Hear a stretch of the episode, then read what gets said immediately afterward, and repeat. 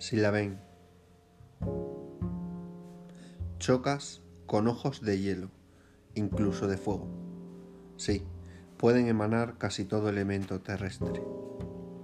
Esos de hielo son los que más calan, pues al derretirse son tan, ¿cómo decir?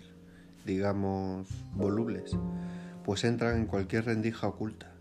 Miradas de fuego se distinguen porque cuando se las mira saltan chispas, aunque qué fácil es escribir así. Es como dejar la escritura correr.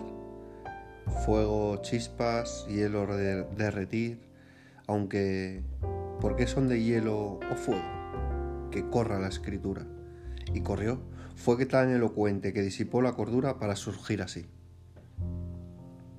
Cuentan que hace años, muchos años atrás, una chica de presencia y dones tales que embrujarían al mismo diablo, podría hacer tambalear los cimientos de una civilización si se lo propusiera, ella, la chica, no deseaba el cataclismo, tan solo esperaba la señal para seguir el destino escrito para sí. Algo intuía de su futuro, no el total, pero sí buena parte. Cada día que pasaba sabía que faltaba menos para la hora. Ella, la chica, poseía la virtud de hacer saltar chispas en su mirada hacia cualquier hombre ávido de lujuria para hacerlo esclavo por siempre. Poseía un ejército menudo, pero ejército era, para con una sola palabra hicieran su voluntad. Nada violenta eran sus, pretensiones y alguna vez surgía la mirada gélida para pasar inadvertida.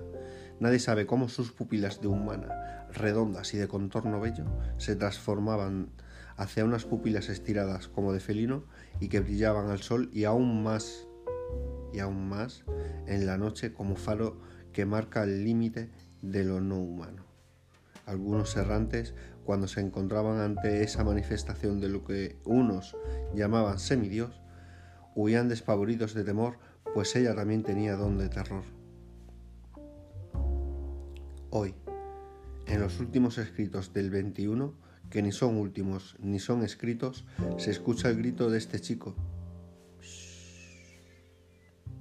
El duodécimo sentido me dice algo que no puede confesar. A las gentes que creen sin ver, si la ven, sí, si la ven, díganme quién es, sin temer.